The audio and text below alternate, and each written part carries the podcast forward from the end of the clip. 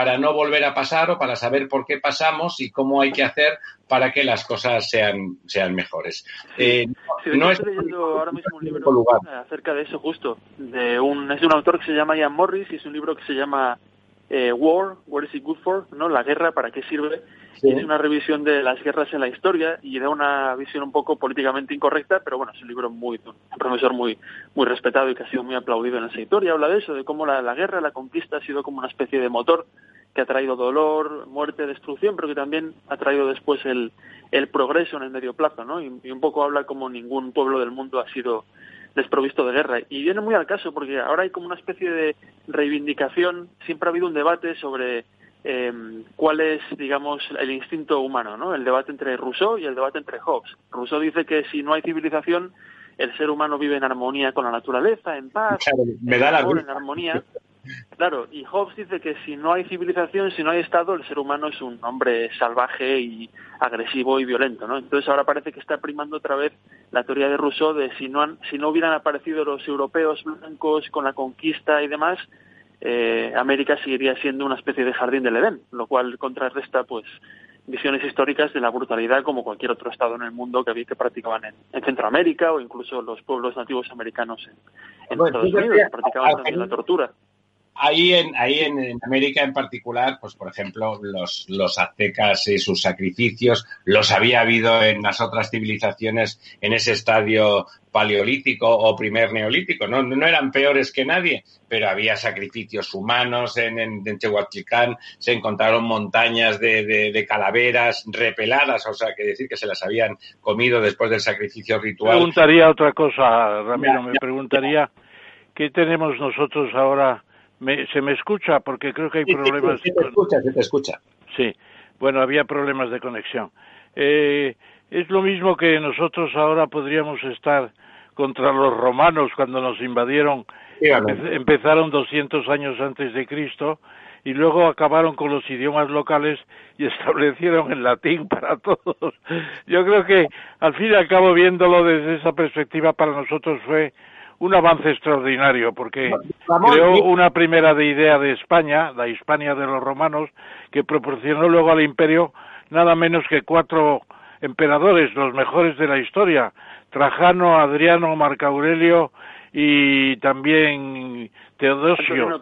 O sea que es impresionante y visto así ahora, ¿qué, va a haber que pasar mil millones, mil años más en los Estados Unidos para que don Juan de Oñate pueda quedarse tranquilo en Alburquerque en su monumento? En esa línea de lo que comenta don Ramón, eh, los estados nacionales europeos se fundan sobre idiomas que son el olvido, el olvido analfabeto del latín. Ese olvido, la forma en que desaprendimos el latín, se constituye en nuestro fundamento nacional, lo cual es ridículo. Y bueno, y, y que conste que el tema de los romanos en España está vigente. El euskera no es otra cosa que el íbero primitivo, evolucionado evidentemente en la medida de lo que ha sido durante estos 2.000 o 2.500 años, eh, el íbero no es más que íbero, el idioma de origen norteafricano que, que, tenían los íberos, que eran que tenían origen norteafricano. Seguimos ahí con esa pelea. Hay un hay un rechazo de lo romano que ya existió entonces y se perpetúa de forma ridícula y patética contra todo sentido común y contra toda contra toda razón, ¿no? Es, es como lamentable. Eso lo decía Caro Baroja, eh, sobrino o nieto de Don Pío, sobrino no creo, eh, lo decía, lo explicaba perfectamente, que él era filólogo. Está ahí, está ahí. esa fobia, la imperiofobia que decía Elvira Roca cuando vino aquí tan brillantemente, es una cosa que han sufrido todos los imperios. Bueno, ¿por qué? Pues bueno, pues porque es el imperio, es el poder dominante, es lo lógico, tampoco eso hay que criminalizarlo, y frente a la observación de los hechos y el aprender de los hechos, que es lo que hace la ciencia, ver las evidencias, lo que ha ocurrido, lo que son las cosas y ver cómo funcionan, pues ahí el discurso el discurso subjetivista de, de, quererlo ver de otra manera, de querer entender. Bueno, bueno, bueno, bueno, don Ramiro, le veo a usted muy interesado en el tema y eso me gusta. Citar a doña Elvira también ha estado muy bien. Y ya si me lo permite, cambio de tercio para preguntarle otra cosa que puede ser una interesante respuesta por parte de, de Argimino. ¿eh? Le preguntaría qué ha dicho hoy Jerome Powell, que es una especie de profeta que está todos los días haciendo declaraciones, cuando ha dicho que los estímulos fiscales y las ayudas a los parados se van a mantener casi indefinidamente. Ha dicho que no hay fecha y que es un apoyo absolutamente necesario. Y eso se vincula a también dos noticias que tengo de los permisos de construcción en Estados Unidos, que han crecido de manera sorprendente un 14% sobre el mes del año pasado, el mismo mes, y luego finalmente el Nasdaq, que mantiene un nivel muy alto de las tecnológicas en la Bolsa de Nueva York, son síntomas de que efectivamente se sigue la crisis con mucha atención y que hay elementos de recuperación ya importantes, ¿no es así? Sí, yo creo que sí, porque la crisis, a ver, estamos en el comienzo, es decir, la pandemia de coronavirus tiene tres meses de edad en Estados Unidos, desde mediados de marzo, eh, casi como en Europa, un poquito más tarde, ¿no? Y estamos viendo solamente el principio. Pero es verdad que, como hemos dicho aquí más veces, hay como un debate sobre el ritmo de la recuperación y la recuperación en forma de V o en forma de símbolo de Nike, ¿no? Como una especie de recuperación más lenta y por ahora, aunque es pronto para decirlo, parece que está en forma de V. De hecho, el dato más importante de esta semana, macroeconómico, ha sido esas ventas minoristas que han salido disparadas un 18% interanual en mayo, que ha sido el crecimiento más rápido que se ha visto nunca en la historia, porque obviamente venimos también de, un, de una caída picado. Y luego también los viajes en avión y el tráfico aéreo está aumentando a un ritmo muy poderoso. Si sigue este ritmo, que cosa que es dudosa, no lo sabemos, pero si continúa este ritmo, para el otoño ya habrán recuperado, ya habremos vuelto a, a los niveles de antes de la pandemia en el tráfico aéreo. Y además la bolsa, aunque la bolsa no es tampoco un reflejo de la economía real, pero bueno, también hay que prestar atención. El SP500 ya ha recuperado eh, el nivel y lo ha superado eh, el nivel que tenía eh, a principios de marzo. Cayó un 40% en, en pocas semanas y ahora ya ha vuelto a subir un 40%. Así que todo parece que está apuntando en la dirección correcta, pero aún así Jerome Powell, en ese testimonio que hizo hoy ante las cámaras del Congreso, eh, ha dicho que bueno que hay que mantener el pie en el acelerador, creo que han sido sus palabras, y, ayudar eh, todavía a los desempleados y ayudar a, los municipios y seguir apretando y, y estimulando la economía. Y de hecho hay también noticias de que la Casa Blanca está preparando un plan de inversión en infraestructuras de un billón, un trillón, diríamos, no un billón europeo de dólares eh, para el futuro, que también sería una especie de plan de estímulo y también una cuenta pendiente en rehacer, eh, modernizar las infraestructuras en este país porque están hechas una pena, la verdad. Bueno, bueno, bueno, eso son buenas noticias y si me, deja, y si me deja... No le dejo, ahora me toca a mí. bueno, adelante, venga, yo seguiré después. me ha sacado usted el tema, que estaba ahí pendiente, de la pandemia de nuevo. En, en, Estados Unidos hay rebrotes, es un gran país, es un país muy extenso, con muchos millones de habitantes, por lo tanto el país no es homogéneo, pero vuelve a haber eh, rebrotes por ahí. No está nada claro que la pandemia esté controlada, ¿no? No, en absoluto. De hecho, bueno, tenemos 50 estados, eh, pues en 21 los, los casos de coronavirus están descendiendo, en 8 se mantienen estables y luego en 21, como de una forma simétrica, estamos viendo un rebrote con diferentes intensidades. Los estados más castigados, más afectados son Florida, Arizona, Oklahoma y Texas, que han tenido este martes, ayer, eh, el mayor aumento diario de casos de coronavirus, el mayor aumento registrado. Y no solo porque estén haciendo más test. De hecho, en Oklahoma están haciendo menos test, menos pruebas, y en Florida están manteniendo el número de pruebas. Con lo cual son aumentos porque hay más infecciones de, coronavirus y también aumentan las hospitalizaciones. De hecho, en Arizona tenemos un 83% de los hospitales ocupados, que son niveles ya preocupantes de pandemia. Así que bueno, ustedes saben que eh, la pandemia no se ha luchado contra ella desde el gobierno federal, a pesar de, bueno, salvo algunas recomendaciones, sino que se ha hecho desde los estados. Y cada estado ha tenido su política. Entonces, en estados baja, en otros no baja, y estos que están siendo castigados, pues han reabierto rápidamente las economías y tenemos a la gente en las playas, en fiestas, en barbacoas, en iglesias, y se está yendo un poco de las manos, ¿no? Así que veremos a ver si lo pueden atajar, pero parece que no hay intención de, de volver a confinar las economías. Ya, ¿y fallecimientos cómo está el asunto?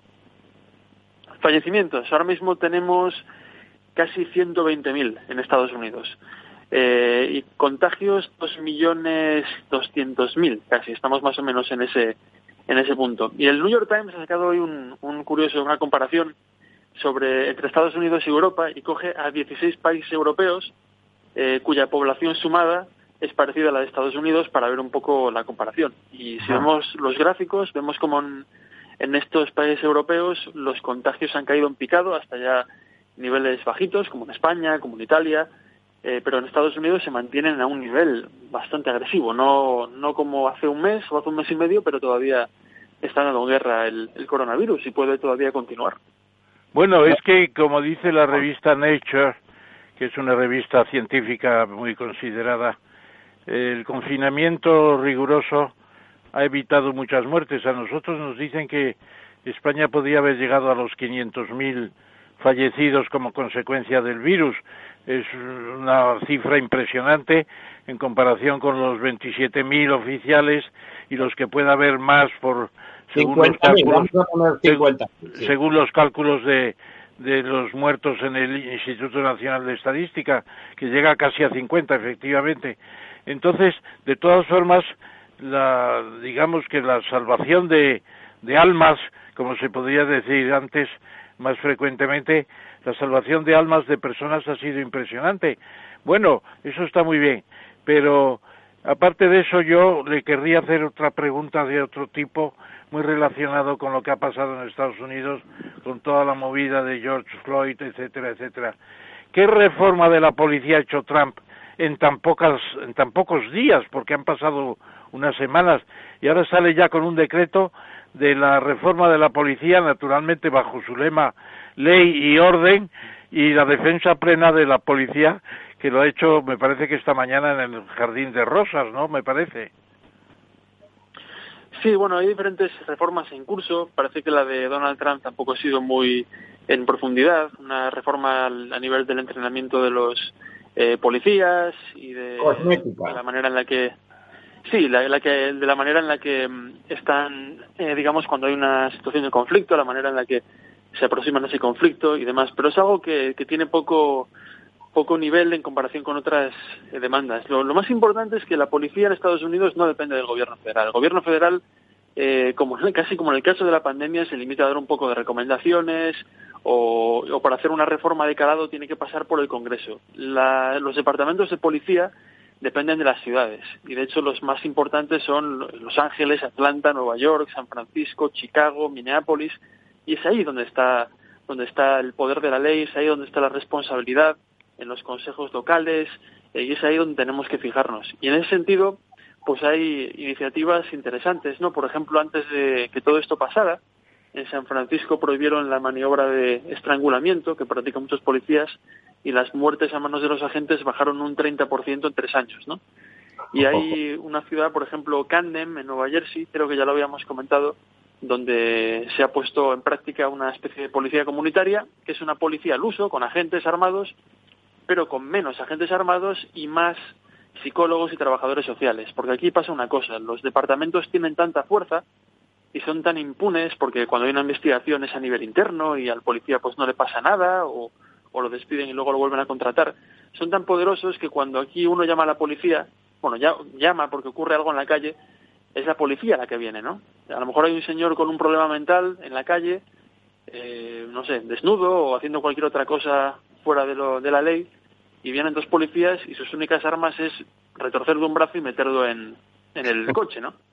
Y a lo mejor en Camden, por ejemplo, pues envían a un psicólogo, a un trabajador social, le ofrecen opciones, saben cómo tratar con él, ¿no? Y entonces se evitan situaciones de violencia que serían eh, indeseables, ¿no? oye, oye, y un tema ficción, un, un tema en cierto modo ficción.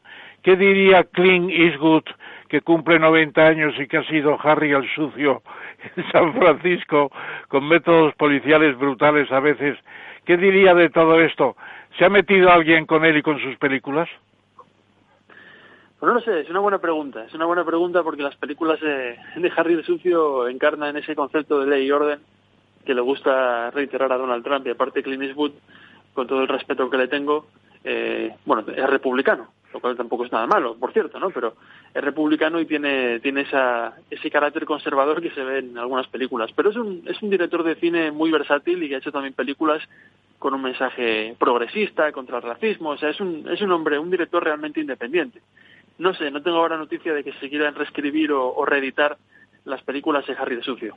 Yo diría que, que como dice Argemino, Clint es un artista, es un gran artista. Em, Efectivamente es un director, es un actor interesante, pero es un gran director. Su reinvención del western decadente a través de iniciada con Sin Perdón marca completamente una ruta.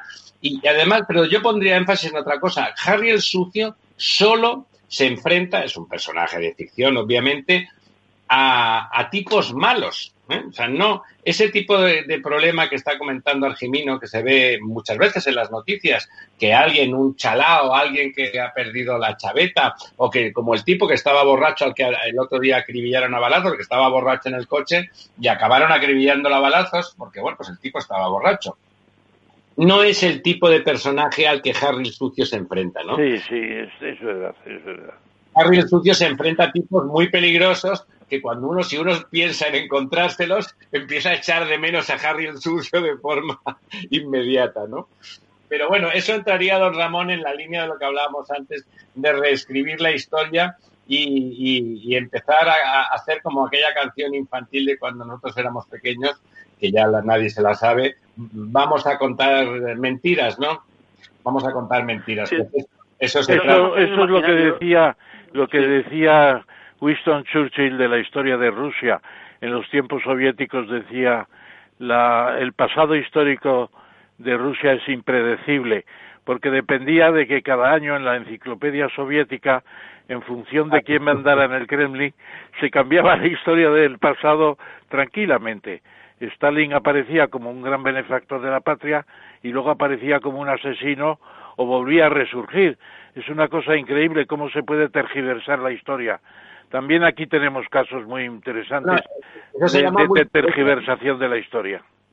Eso se llama Wikipedia. Hay personajes que biográficos de hace muy poco. El, padre del señor vicepresidente del gobierno en Wikipedia ha visto alterada su biografía varias veces en los últimos tiempos, porque como es reescribible a voluntad prácticamente, pues bueno, eso, eso es en eso es en, lo que estamos. Y antes de acabar, don Argemino, un tema que hemos comentado en privado. Ahí en, Estados Unidos, la entrada del verano, que aquí en España y en todo el Mediterráneo sobre todo, también en el norte, pero de forma distinta, significa el solsticio de verano toda, y toda la tradición pagana, toda la tradición de las noches de San Juan no son más que las, las noches de ritos paganos en, la en el día más largo que se prolonga a través del fuego, etcétera. En las culturas eh, indígenas y, y afroamericanas, ¿hay algún tipo de celebración o pasa más desapercibido ese día ahí en Estados Unidos? Bueno, yo creo que sí que hay celebraciones, solo que no es algo que tampoco lo tenga de momento muy muy dominado, pero sí es una, una parte fundamental de los de las investigaciones arqueológicas. Y aquí, bueno, como saben, hay una enorme variedad de, de pueblos nativoamericanos, es una verdadera confederación, hay por todas partes, de norte a sur, de este a oeste, y esta parte del solsticio de verano parece ser una de esas pocas cosas comunes que, tiene toda la humanidad, que se van repitiendo con el ciclo de la cosecha y cada uno pues se montó su propio sistema astronómico y las excavaciones arqueológicas así lo, lo, plasman y bueno, este fin de semana cuando sea el, solsticio, aquí también tendremos eh, las versiones eh, paganas y las versiones eh, cristianas, ¿no? Y aparte ahora también con el final del confinamiento, seguro que la mayoría de la gente estará encantada de celebrar su noche de San Juan aunque tenga el número, aunque tenga un nombre diferente, ¿no? Por ser de una cultura diferente. Se celebra como tal San Juan. San Juan es un santo, es una festividad más o menos importante en la colectividad cristiana, católica o evangélica, tal, o, es más, o pasa más desapercibida que por aquí. No lo puedo asegurar, la verdad, pero me da la impresión de que es más español o europeo, porque aquí la verdad yo ese, lo que es el nombre de San Juan no lo de momento no lo he visto, pero quizás no estoy lo suficientemente conectado con. Bueno, usted lleva ya viviendo ahí, o sea que si no lo ha vivido, quiere decir que no tiene una sí. muy importante, ¿no? Bueno, don Ramón, ¿quiere hacerle alguna última pregunta a nuestro Argimino? Pues eh, la última pregunta también es de Wall Street, en cierto modo, que está cayendo el oro. Eh, es decir, el precio de la onza, que ya se sabe que es una onza de oro Troy, es distinta de la otra, que las demás son 31,1 gramos de oro fino de 999, pues ha caído en la bolsa de metales, por así decirlo, porque se cotiza en otros lugares, y supongo que es un indicio también bueno de que el fetichismo que decía Keynes, que se sentía por el oro, va desapareciendo a medida que la nebulosa de la, de la pandemia se va aclarando un poco, aunque tengamos todavía tantas, tantas historias pendientes del, del dichoso virus, ¿no? Sí, lo que he visto en los últimos días ha sido un poco eso, que el, oro está descendiendo y es una buena señal, porque al ser un valor refugio, cuando las cartas vienen mal dadas o así lo perciben los inversores se lanzan a por el oro, pero parece que, que está bajando y hay una hay un sentido general de optimismo, yo diría, como decíamos antes con Jerome Powell y con los datos macroeconómicos y con el tráfico aéreo, yo diría que hay un, un optimismo cada vez más respaldado por los hechos y es algo bueno, ¿no? También puede el optimismo es contagioso y puede también contagiarse a la gente que, que salga estas semanas ya a comprar y a vivir un poco, ¿no? En los restaurantes y esto se refleja en la en las economías. Así que crucemos. yo, yo te comentaría que precisamente en, Madrid, en España, tenemos una nota muy simpática y muy fantástica, por así decirlo. IKEA, la empresa sueca de que eh, lo hace todo cada uno en casa, pues IKEA ha devuelto dinero de los ERTES. Es decir, del dinero que percibió para, para sus trabajadores que no estaban despedidos, sino en suspensión de trabajo y estaban subvencionados ya por la seguridad social, ha devuelto dinero a la seguridad social porque su ERTE está yendo mucho mejor y la gente está volviendo al trabajo. Fenomenal. Así tenían que hacer todas. Bueno, eso es, ya sabe usted, ya sabe usted, es la ética escandinava que bueno, que ya lo conocemos. Es una ética que para nosotros seguro que hay muchos oyentes que están pensando, bueno, son un poco tontos. Don Argimino, antes de despedirle, ¿está usted? Ya saben, don Argimino vive en Nueva York, en el, en el, sur de Harlem, ¿no? ¿Vive usted? No, vivía en Harlem, ahora vivo en Brooklyn. En Brooklyn. ¿Qué tal? ¿Está haciendo usted vida normal? ¿Su señora esposa y su querido Constantin salen a la calle ya? ¿Ya llevan una vida razonablemente normal o todavía hacen un, semi-confinamiento? No, semi-confinamiento. Aquí estamos aún en fase 1. La semana que viene entraremos en fase 2, pero aquí todavía se recomienda distanciamiento social, los restaurantes no están abiertos, las tiendas minoristas no están abiertas, con lo cual la vida social es con los amigos, ahora sí, no hace ya dos semanas aún no, pero ahora sí, pero con distancia social y al aire libre.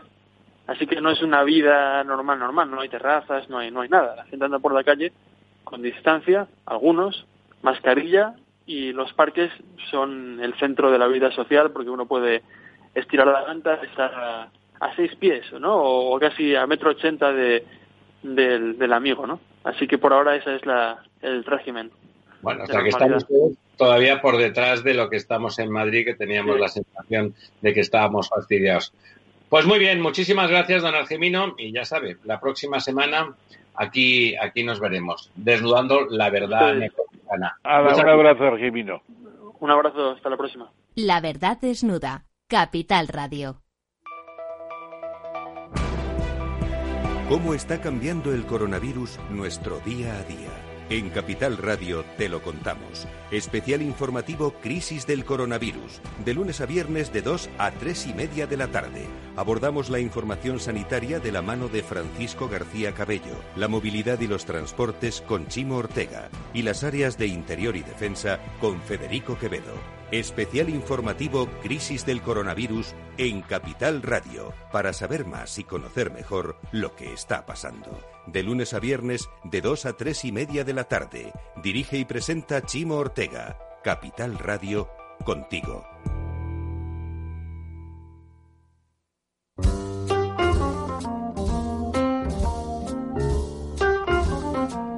La verdad desnuda, con Ramiro Aurín.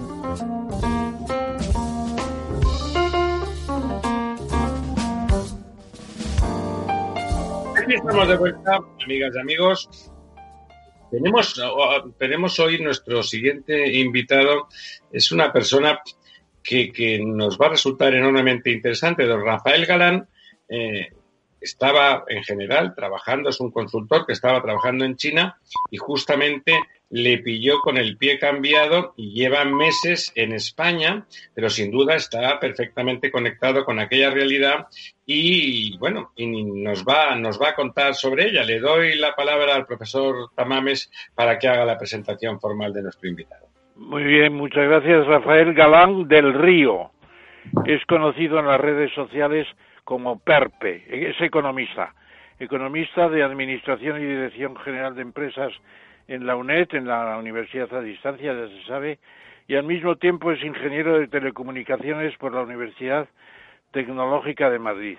Lleva como consultor en China, en Shanghái, la gran capital financiera del país, diez años y habla, eh, domina prácticamente el mandarín, que es la lengua oficial en toda China, la forma de expresarse de Pekín y, y más al sur, y se puede decir que ha desarrollado muchas actividades en el tema de la macroeconomía y los mercados, exportaciones e importaciones, y tiene profesa también una, una cátedra en la Fundan University en Shanghái.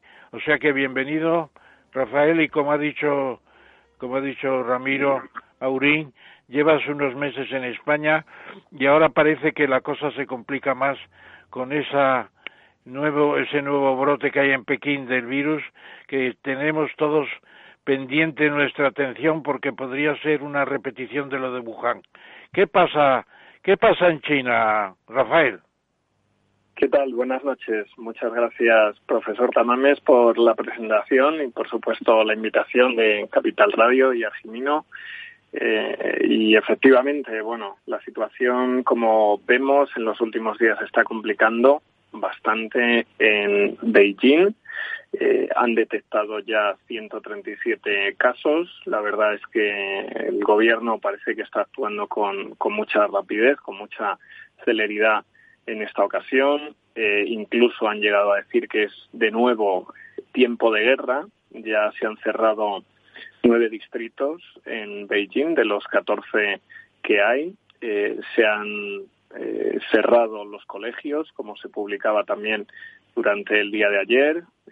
así mismo también, bueno, pues museos y, y otros lugares también de ocio de alguna manera pues tienen restricciones eh, al 30% de su capacidad y bueno, pues esto viene condicionado por eh, el nivel de, de, alerta que, como digo, se ha aumentado en los últimos días. Eh, tan solo en cinco días, pues ya vemos esos 137 casos por el momento y que además ya han pasado a tres provincias, eh, donde se han detectado bueno, pues eh, seis casos eh, aproximadamente, uno en una limítrofe, bueno, en dos limítrofes, pero una se encuentra en el sur de China, en Sichuan, una provincia, bueno, pues muy famosa por, por su comida picante y demás, pero bueno, eso nos da la idea de que obviamente pues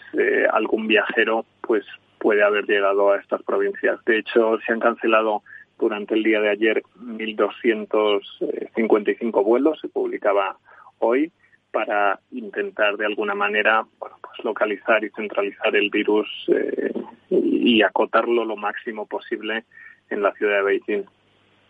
¿Cómo se afecta eso a la comunidad de consultores, economistas, comerciantes, etcétera? Se hablaba de unos 600 españoles que no pueden regresar a China. Eh, se estará complicando mucho vuestra vida, ¿no? Pues sí, así es. Como bien indicas, yo llevo aquí ya pues todo este año que vine a pasar eh, la Navidad y luego pues ya surgieron todas las noticias de, cuarentenas, el rebrote eh, por el Año Nuevo Chino y el 28 de marzo se cerró el país para los turistas y muchos seguimos aquí, efectivamente, cada uno tenemos nuestras circunstancias personales, incluso familiares, hay amigos con los que hablaba bueno, pues que están todavía, por supuesto, separados de sus familias y por el momento lo que se ha conseguido es que eh, 30 españoles sí que puedan viajar en tres vuelos que va a haber desde Alemania, en concreto desde Frankfurt a la ciudad de Tianjin, si mal no recuerdo, que es eh, muy cercana a Beijing. Y bueno, pues ahí lo que, como digo, se ha conseguido es que 30 españoles puedan volver. Aún así, bueno, pues hacen falta unos requisitos de, de visados, ya que todos los visados de alguna manera están eh, cancelados y, y, hay que realizar otros, en fin, una serie de trámites bastante tediosos. Y aquí seguimos. Por el momento no hay muchas noticias de que se vaya a volver a abrir el país eh, de una manera bueno, eh, más plena, por decirlo de alguna forma y sobre todo con este rebrote que puede haber surgido en Beijing, yo creo que se va a complicar también. Te va, a preguntar ahora Ramiro Aurín, que es el director del programa. Don, Rafael, para que la gente se centre, porque usted es un conocedor de China, o sea, vive allí, de hecho, pues la mayoría del año, ¿no? ¿Qué, ¿Qué significa el número de personas, nueve distritos en Beijing? ¿De cuántas millones de personas estamos hablando? Esos, esos distritos clausurados. Sí, en Beijing eh, viven eh, 23 millones de personas y estos nueve distritos representan prácticamente el 60% de la población de la ciudad. Además, hay muchas calles eh, localizadas, según se ha publicado. En concreto, bueno, pues a día de ayer había 28 calles. Eh, muchas eh, urbanizaciones se han cerrado totalmente, como ya pasará eh, en durante la primera fase, por llamarlo de alguna manera, de la pandemia, que se cerraban las urbanizaciones y la gente, bueno, pues eh, no podía salir, nada más que hacer la compra, una persona por familia. Eh, entonces, eso es lo que vuelve a pasar ahora en Beijing. Como digo, es aproximadamente el 60% de la ciudad. 13 millones, 13 millones de personas. Claro, claro, cuando hablamos, hablamos de una ciudad, a veces aquí eh, los, los, españoles nos podemos hacer una idea equivocada. 13 millones de personas están estrictamente confinados, como dice don Rafael, en algunos casos muy estrictamente según las calles y los, y los distritos. Y, y otra cosa, para que también nos hagamos a la idea de esa infectividad descomunal que tiene el, el virus ¿A cuántos kilómetros de Beijing está Sichuan, esa, esa, esa, provincia del sur en la que se, también se ha localizado un, un viajero que venía, venía de, de, Beijing?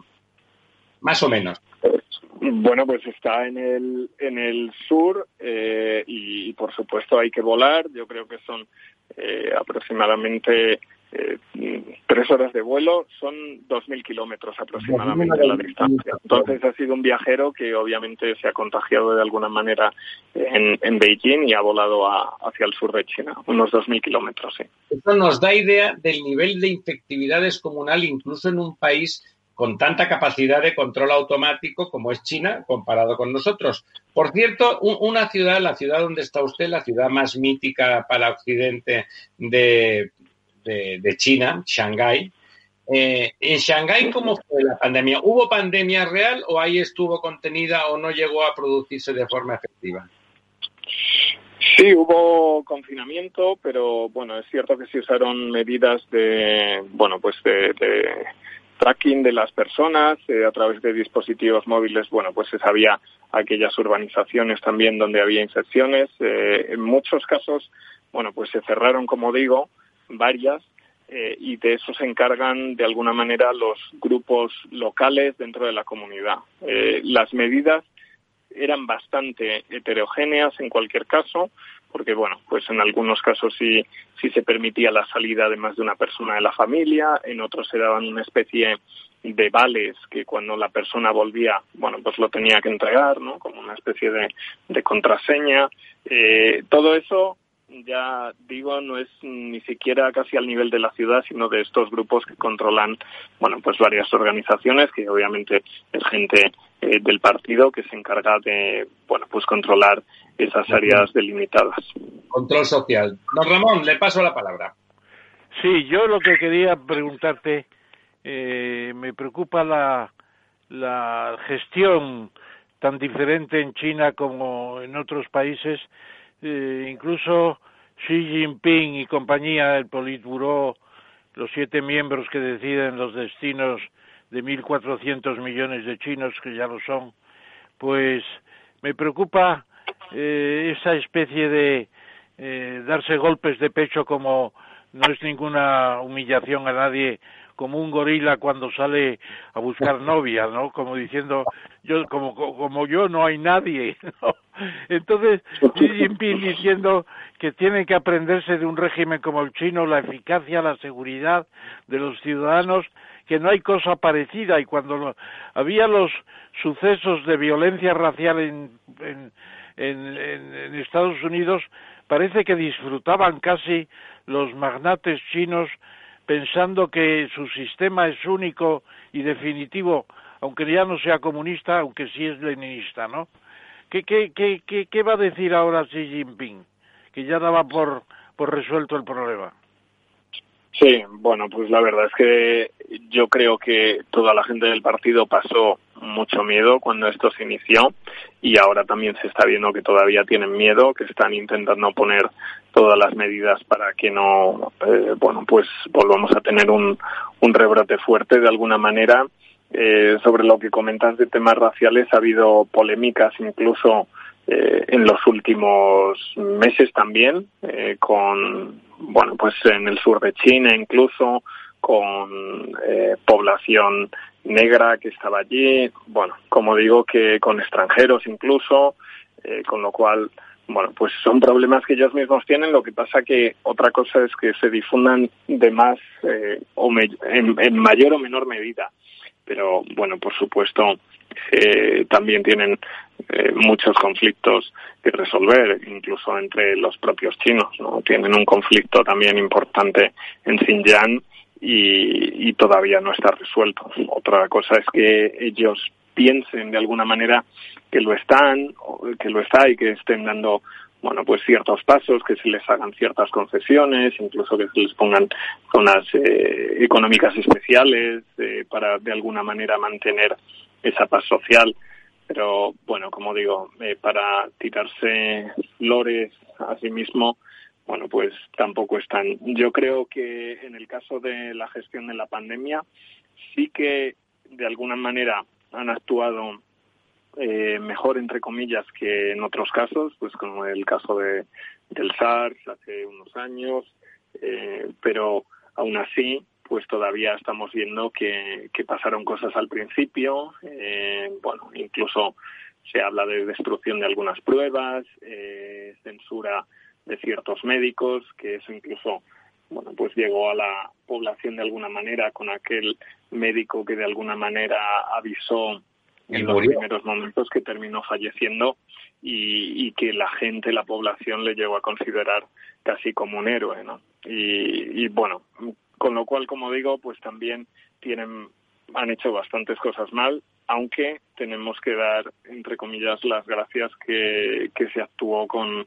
con relativa celeridad en comparación con, con otros escenarios que se vieron anteriormente. Don Rafael, don Rafael eh, al, hilo de lo que usted ha estado comentando ahora justamente, eh, usted que vive allí, conoce, ya sé la, lo que le voy a preguntar, en realidad no lo puede responder con certeza, pero es usted un ser racional, eh, un profesional racional, conoce bien ese país, tanto como para aprender a hablar mandarín, que es una cosa complicada, eh, hay que ponerle voluntad, además de inteligencia. ¿Usted se cree en lo fundamental los datos que el gobierno chino ha emitido mm, sobre la pandemia? No, yo creo que no, que las cifras, bueno, pues eh, son bastante bajas. De hecho, luego se ha comprobado que en Wuhan eh, sí que ha habido más eh, muertos, muy probablemente, ya que cuando empezaron a entregar esas urnas eh, de, todas las personas que se habían incinerado, bueno, pues estaban dando unas 500 aproximadamente al día, como se llegó a decir, durante una semana había largas colas, con lo cual eh, los 3.000 y pico fallecidos yo creo que no son tales, que son bastantes más, que quizá nunca sabremos cuál es eh, la cifra real. Se habla también de muchas teorías, ¿no? Eh, surgió una que había muchos millones de líneas móviles que se habían dado de baja, en concreto eran 21 millones. Bueno, yo no creo que sean cifras tan espectaculares de alguna manera, pero sí que varias decenas de miles me atrevería a decir que son bastante probables. Don Ramón. Sí, yo insistiría, insistiría, además, una cuestión que ya no es tan de pandemia, pero que también ha tenido un resurgir eh, tremendo, porque diría uno en Hong Kong se han tranquilizado con la pandemia y ya no hay manifestaciones y tal, y de pronto surge la idea del gobierno de Pekín de establecer una ley ya muy dura para sujetar los problemas en Hong Kong, que indudablemente ya han llegado incluso a hablar de independencia. A mí me invitaron de Shenzhen a dar una conferencia telemática sobre este tema y hablar de, del separatismo en España, y luego al final renuncié. Renuncié porque les dije, no tengo idea de qué está pasando en Hong Kong, porque allí, en China, ¿Qué noticias hay de lo que pasa en Hong Kong, en la China continental?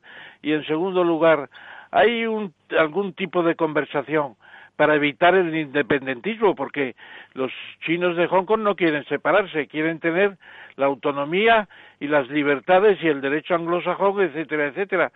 Que hay conversaciones para resolver el tema pacíficamente. Ya sabemos que no va a llegar la cosa a Tiananmen, ¿no? Bueno, pues en primer lugar sobre las noticias que llegan a, China continental. En muchos casos, bueno, pues eh, se está viendo como que no se entiende, ¿no? Es un poco el mensaje que se le da a la población, que no entienden eh, por qué están protestando. Ellos eh, dicen que Hong Kong, por supuesto, estaría mucho mejor con una plena integración en China, que el país como tal bueno, pues que no es tan rico, ¿no? De alguna manera. Es cierto que hace 30 años casi tenían la misma riqueza, el mismo PIB, eh, pero ahora, bueno, pues efectivamente Hong Kong ha sido anulado, por decirlo de alguna manera, eh, por Shenzhen, donde, donde iba a ir, eh, que es, bueno, pues un, un centro muy importante tecnológico. Ya sabemos que muchas empresas tecnológicas se han establecido allí, el caso de Huawei, y además el puerto, que también era muy importante en el caso de Hong Kong. Hace 30 años, bueno, pues eh, se disputaba con Singapur eh, los dos primeros puestos a nivel mundial. Ahora se quedó rezagado al sexto puesto. Cada vez más cae el tráfico, con lo cual, bueno, lo que se intenta de alguna manera es anular eh, toda esa economía y que se integren bueno, pues eh, dentro de China. Eh, las noticias, como comentaba anteriormente, pues eh, sí que se filtran de alguna manera y luego pues la imagen que se da es que no entienden por qué protestan si, si estarían mejor siendo perteneciendo a China continental, con lo cual bueno, pues eso es lo que se intenta hacer y en, en la resolución del conflicto yo creo que la actuación de China en general es eh, no hacer nada, eh, no va a haber una intervención militar de alguna manera, que en algunos casos ha habido economistas o analistas que, que han especulado con eso. Eh, simplemente, pues como digo, que económicamente sí que esté sufriendo en muchos casos, porque hemos visto cómo ya la tendencia económica venía cayendo desde hacía bastante tiempo la dependencia de China es eh, prácticamente absoluta. Con la pandemia incluso se ha acelerado, ya que el número de turistas cayó de unos 300.000 al día hasta unos 700, eh, 800 turistas que además compran muchos artículos, sobre todo de lujo. Las ventas al por menor, bueno, pues cayeron más de un 40% y como digo, esa es un poco la forma, eh, el poder económico que tienen en el cual eh, bueno, pues van a intentar anularlo. En la parte de los cambios, pues sí que están dejando eh, o, cambiando allí hasta donde les permite la ley, la Constitución, pero es cierto que hay un plazo temporal en el que luego eh, Hong Kong pasará a, a, depender plenamente y también políticamente, por supuesto, de China, que es el año 2047. Es por eso son las protestas, sobre todo, bueno, pues la gente joven eh, que protesta pues por sus libertades, por la democracia, pero al final, de alguna manera, como se suele decir, tendrán que pasar por el aro si quieren. Es cierto que muchos yo creo que van a emigrar. Hace poco, además, bueno, pues se ha vuelto a lanzar eh, aquella posibilidad de que los ciudadanos de Hong Kong tuvieran la, doble nacionalidad junto con la británica y yo creo que hay mucha gente que saldrá de, de Hong Kong y muchos otros, bueno, pues tendrán que adaptarse de alguna manera a esa nueva situación. Muy interesante. Me parece, seguro que don Ramón está de acuerdo, que la estrategia de jugar sucio, por supuesto, que es muy tradicional en el Partido Comunista Chino, es el procedimiento que siguió Estados Unidos con la Unión Soviética. No hubo un enfrentamiento militar mm, de facto, pero la Guerra Fría se planteó básicamente como la asfixia, la asfixia económica de, aquella Unión Soviética y por eso cayó. Y están haciendo un poco lo mismo. Están destruyendo esa brillantísima economía que era Hong Kong. Era un modelo, uno de los, de los tigres de, del, del sudeste asiático, el más significado quizás por, por ese carácter eh, singular que tenía, bueno, están destruyéndolo hasta que realmente hay un momento en que dependan de, dependan de la China continental. Bueno, eh, lamentable, ¿eh? digamos, es que al, final lo que hay que considerar es que simplemente es la imposición del poder y desde luego si uno se imagina que es un hongkonés estaría pensando en emigrar a Londres, que es una ciudad estupenda incluso a pesar del Brexit. Si don Ramón no quiere preguntarle nada más. No, tengo más porque además estamos pendientes de otro, de pasar a otro tema. Pues muy bien, don Muchas gracias, Rafael. Eh, un placer. Muchas gracias por acompañarnos y esperamos que tenga suerte en, su retorno a, a Shanghái, que a fin de cuentas es donde tiene usted su actividad. Y, y, hombre, aprender a ser un experto en, vivir y en negociar en China, pues eh, es importante. Y para eso hay que volver a China. Muy buenas noches. Muy bien, muchas gracias. Rafael, muchas gracias. Un abrazo. Y a seguir cuidándose. Hasta pronto. Un abrazo. Hasta pronto. La verdad desnuda. Ramiro Aurín, Capital Radio. En un mundo globalizado y cambiante, los grandes debates de la actualidad cobran más sentido que nunca. Cada lunes a las 10 de la noche, Víctor Arribas analiza en Capital Radio los principales acontecimientos internacionales y cómo nos afectan a los españoles. Atalayar, las claves del mundo en tus manos, en Capital Radio. Únete a El Viajero de la Ciencia todos los jueves a las 10 de la noche en Capital Radio.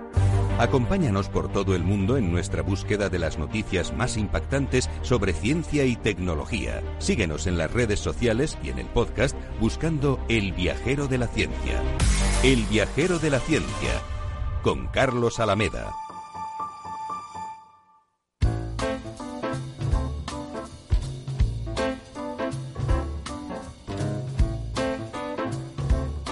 La verdad desnuda, Capital Radio.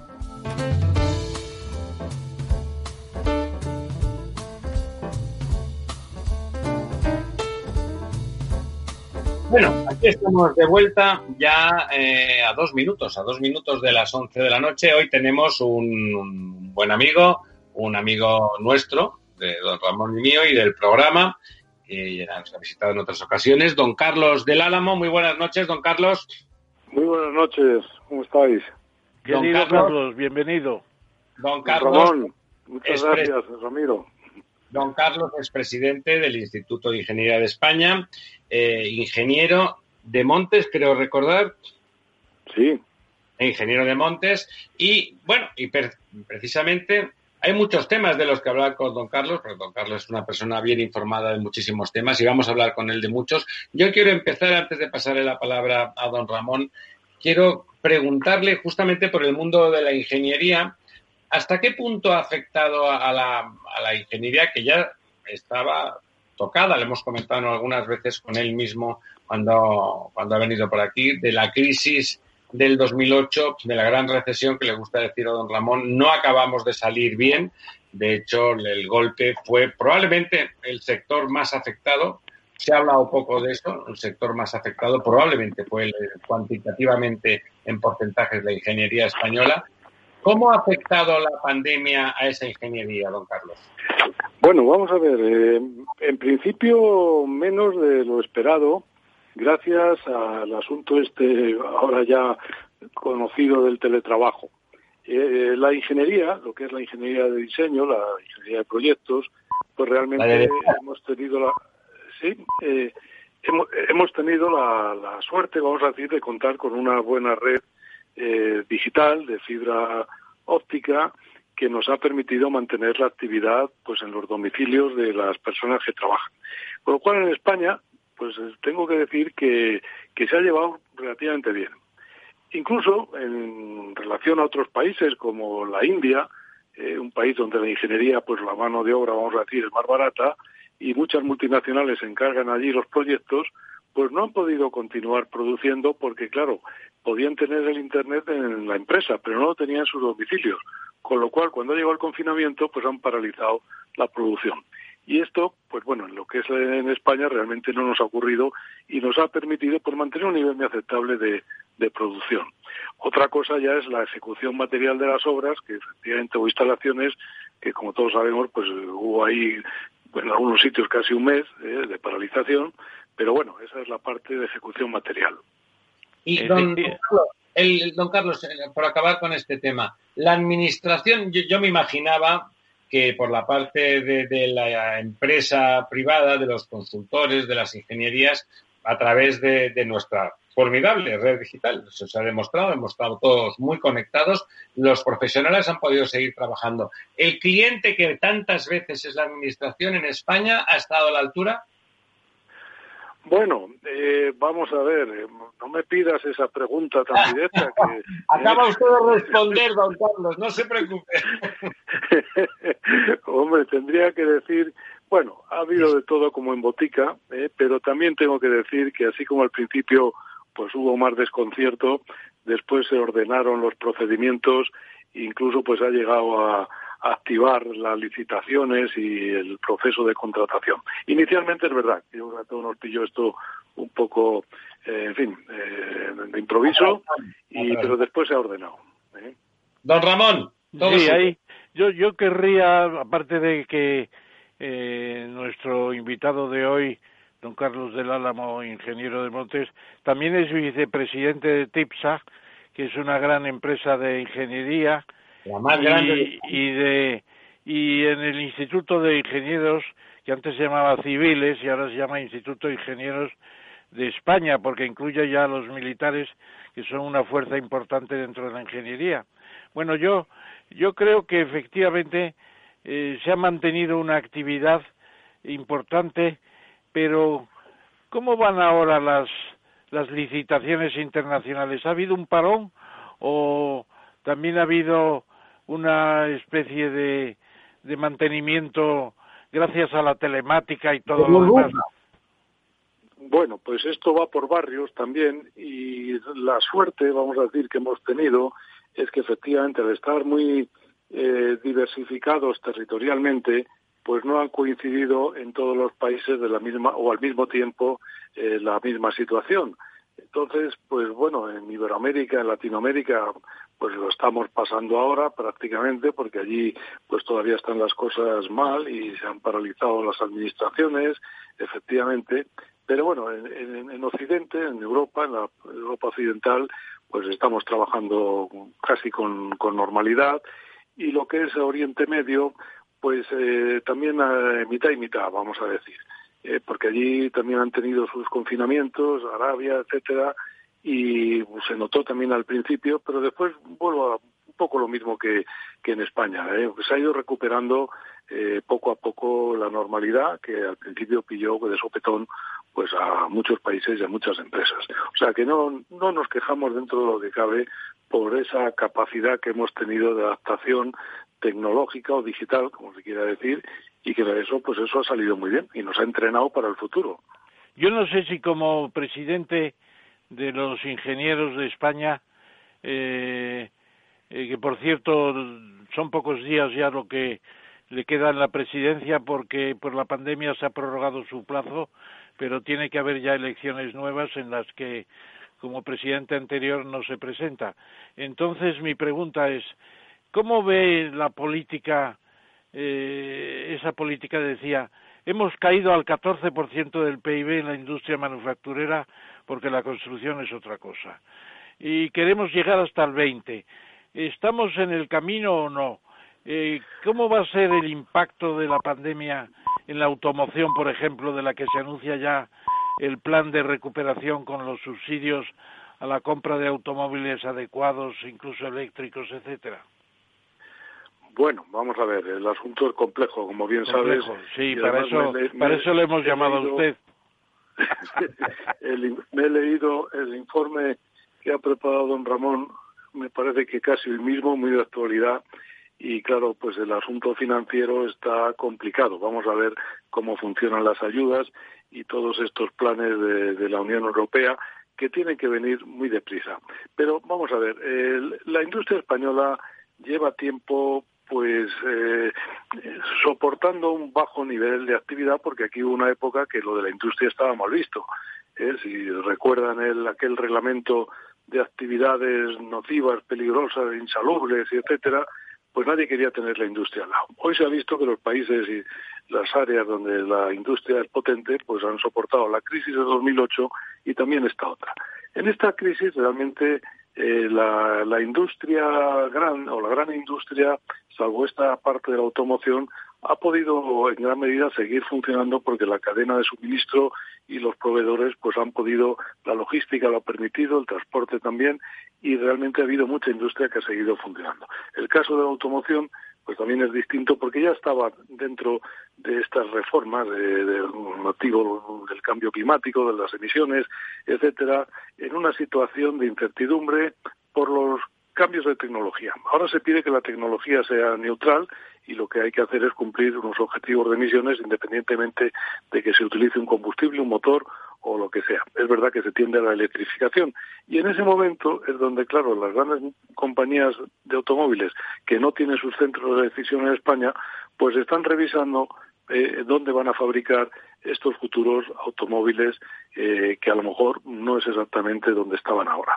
Y ahí es donde está viniendo pues estos problemas de, que estamos viendo con la Nissan, que se miraba, se veía algo con, con Renault, que Francia también les está ayudando, que Francia, pues como siempre, tendiendo a ese de Jaco, eh, como el, estos son muy bueno, eh, muy centralistas, vamos a decir, eh, pues no jacobinos, en fin, eh, han pretendido también que el Renault se trasladara a, a, Francia, pero bueno, parece que en España va a continuar. Pero es, hay dos cosas ahí, el cambio tecnológico, que introduce incertidumbre en el consumo y en el mercado, y después, claro, lo que es la parte laboral, la flexibilidad laboral, la competitividad general, que pues también entra en incertidumbre con la propuesta de reforma laboral y con alguna otra cuestión. Y eso, claro, afecta a un sensor donde nosotros somos los segundos fabricantes europeos detrás de Alemania, pero resulta que aquí no tenemos las decisiones. Tenemos una cadena de suministro.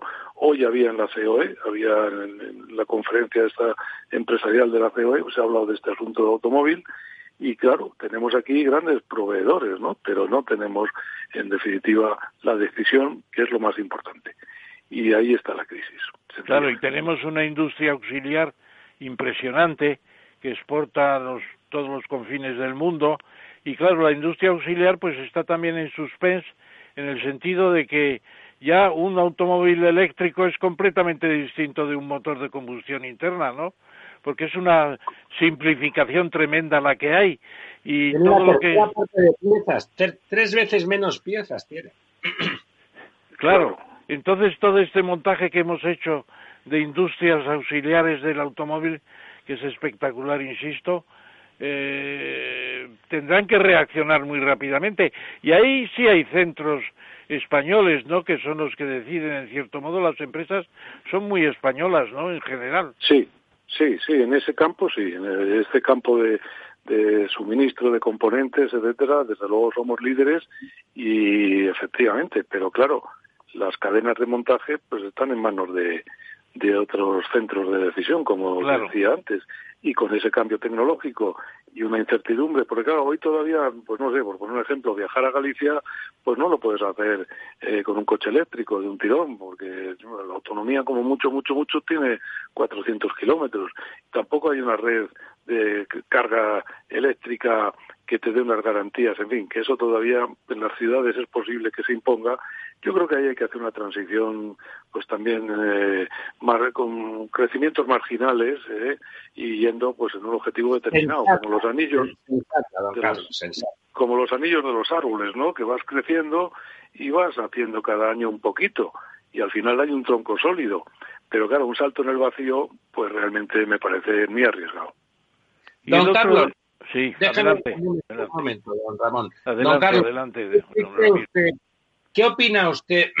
Eh, justamente en estos días parece que se va a implantar en España unas plantas de prototipos de experimentación. ¿Qué opina usted de los combustibles sintéticos como alternativa a mantener el modelo básico del motor de explosión que permitiría que nuestras fábricas de automóviles en lo sustancial pudieran permanecer en España con ese, con esos combustibles sintéticos que como consumen CO2 en, en, la práctica son neutros, o sea, porque lo que recogen primero de CO2 luego lo devuelven y por lo tanto es neutro.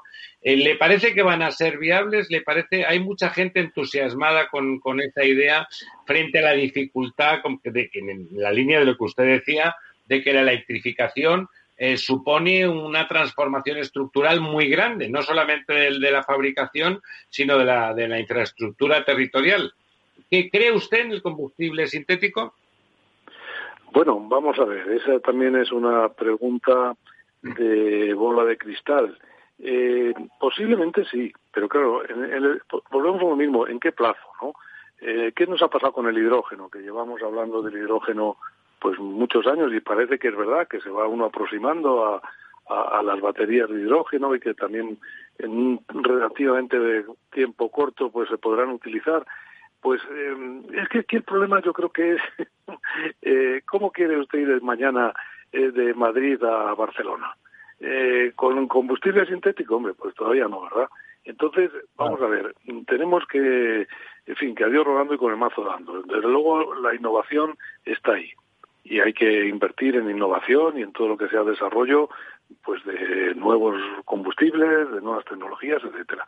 Pero claro, es que mañana tenemos que andar o, la movilidad, como se dice ahora, pues bueno, tenemos todos tenemos derecho a la movilidad, es un derecho y hay que llevarla a cabo. Entonces, y necesidad, don Carlos, y necesidad.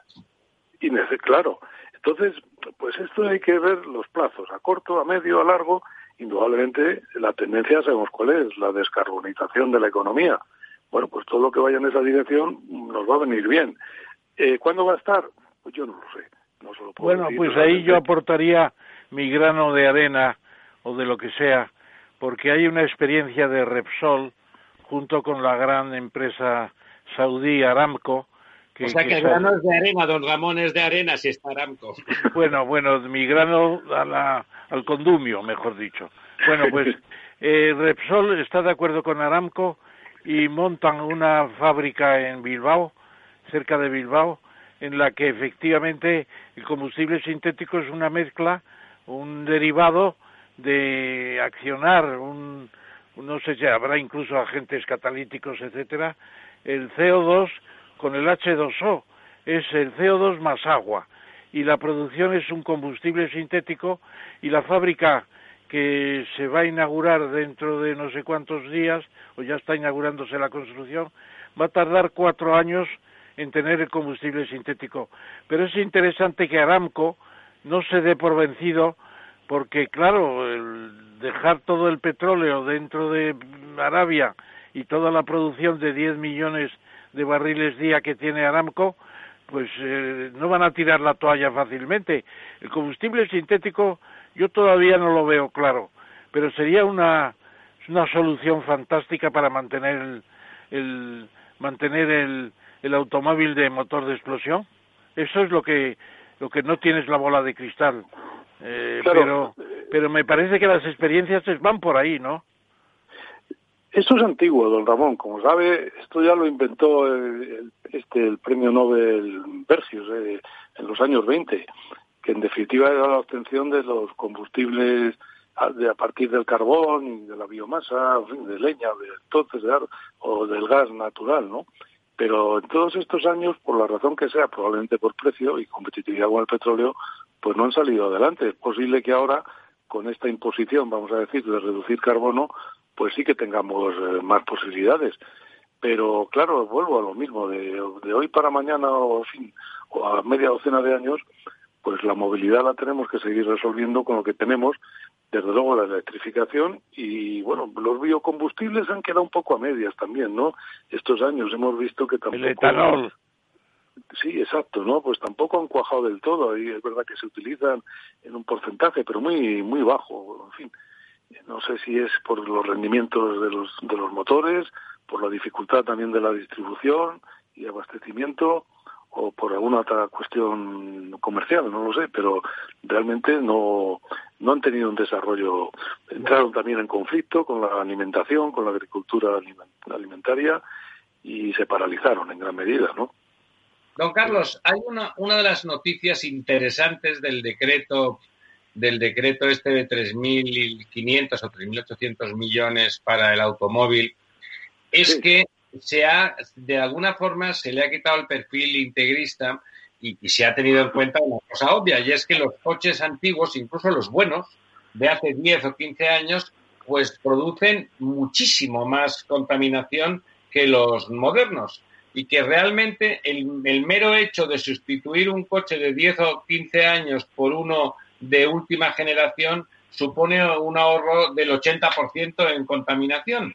O sea, bueno, y parece, y parece que en este decreto se tiene en cuenta, se prima más el hecho de que el coche sea eléctrico o híbrido, cosas así, eh, pero se tiene en cuenta finalmente una cosa que los fabricantes venían diciendo desde hacía tiempo, y es que ellos habían invertido mucho en tecnología y que realmente los coches modernos son mucho menos contaminantes. ¿Qué, qué, qué le parece? Les ha, ha habido, parece como que la industria ha conseguido no imponer su criterio, como dirían algunos sectarios, sino demostrar y poner sobre negro sobre blanco que realmente las cosas podían ser, lo digo por la línea que usted dice, de ir un paso detrás de otro, no saltar al vacío, sino ir por encima del puente, y el puente existe, ¿no? El puente, en mi opinión, existe. estos pasos, bueno, no pasos disruptivos, pues tienes el riesgo de, de caerte al suelo, ¿no? Si no hay red. Y en ese sentido, pues claro, la tecnología es neutral. Eh, aquí tenemos que tener, no emita más de 120 miligramos de tal, muy bien. ¿Con qué tecnología? Pues mire usted, con la eléctrica, con el diésel, con el hidrógeno o con el combustible sintético. ¿Eh? Usted márqueme el límite y yo ya me ocupo o me preocupo de tener la, la tecnología que corresponda. Porque claro, mm, volvemos a lo mismo, es que tenemos la realidad que tenemos lo deseable sería vivir en una Arcadia feliz, pero vivimos en el mundo en el que estamos. Y no se cambia de la noche a la mañana, porque no hay ni capacidad económica, ni cultura, ni estructura en el país para hacer un cambio, no en España, ¿eh? sino bueno, desde luego en Occidente, ya no voy más allá. Pero es muy difícil. Entonces me parece muy bien este decreto y estas ayudas, esta forma de, eh, hacerlas porque facilita desde luego la transición y la eliminación de todos esos vehículos antiguos que desde luego eh, contaminan dos o tres veces más que los actuales, ¿no? ¿Y usted qué piensa?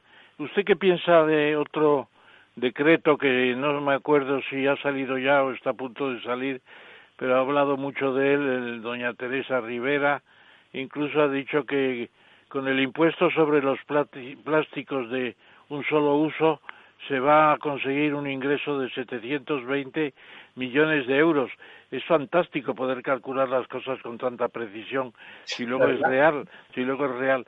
Yo el tema de los plásticos... No se atrevería, usted Ramón no se atrevería. Tomaría mucha precaución de decirlo públicamente, porque ya lo habremos apuntado todos a ver qué pasa en realidad. Bueno, pues yo lo que le planteo es una cosa que, que a mí me suena el plástico es un producto fantástico, es, es una, una maravilla de la tecnología a partir de, de los eh, bitúmines, de, del carbón primero y después del petróleo, hacer los plásticos. Es fantástico. Lo que hace falta es reciclarlos todos, no prohibir el plástico. ¿Por qué se van a prohibir las botellas de estaleno, que me parece que se llama. ¿Por qué se van a prohibir los guantes de plástico? ¿Por qué se van a prohibir toda esa cantidad de cosas para sustituirlas? Además, muchas veces por el papel que también contamina, porque la gente piensa que el papel y el cartón no, no contamina. Pues producirlos, solamente producirlos con los ácidos que hay que meter ahí, ya contamina una barbaridad. Eh, ¿Qué, ¿Qué opinas de los plásticos? ¿Se podía organizar la recolección de los plásticos usados y su reciclado como se ha hecho con los automóviles, por ejemplo? Bueno, de hecho, los sistemas integrados de gestión de los residuos, el plástico pues es bueno, el principal componente de la recuperación actual. Lo que ocurre aquí, yo no sé, claro, el asunto de las islas estas de, de plástico en los mares, ¿no? Que dicen que el 80% de la basura que hay en el mar es plástico, que los microplásticos entran ya en la cadena alimentaria y terminamos todos comiendo plástico. Eso es verdad. Hombre, yo le digo la verdad, don Ramón, entre el papel y el plástico eh, me quedo con el papel de lejos, ¿no? Porque el papel obviamente es un producto natural, biodegradable, reciclable y estaríamos dentro de la economía circular eh, como a través también de la, del árbol, que no deja de ser otro recurso natural renovable. Pero bueno, yo también estoy de acuerdo, si hay tecnología para recuperar el plástico, que tiene una energía además, porque el plástico tiene la virtualidad también de poderse utilizar como combustible y de hecho se utiliza en las plantas de reciclaje y de valorización energética de los residuos urbanos.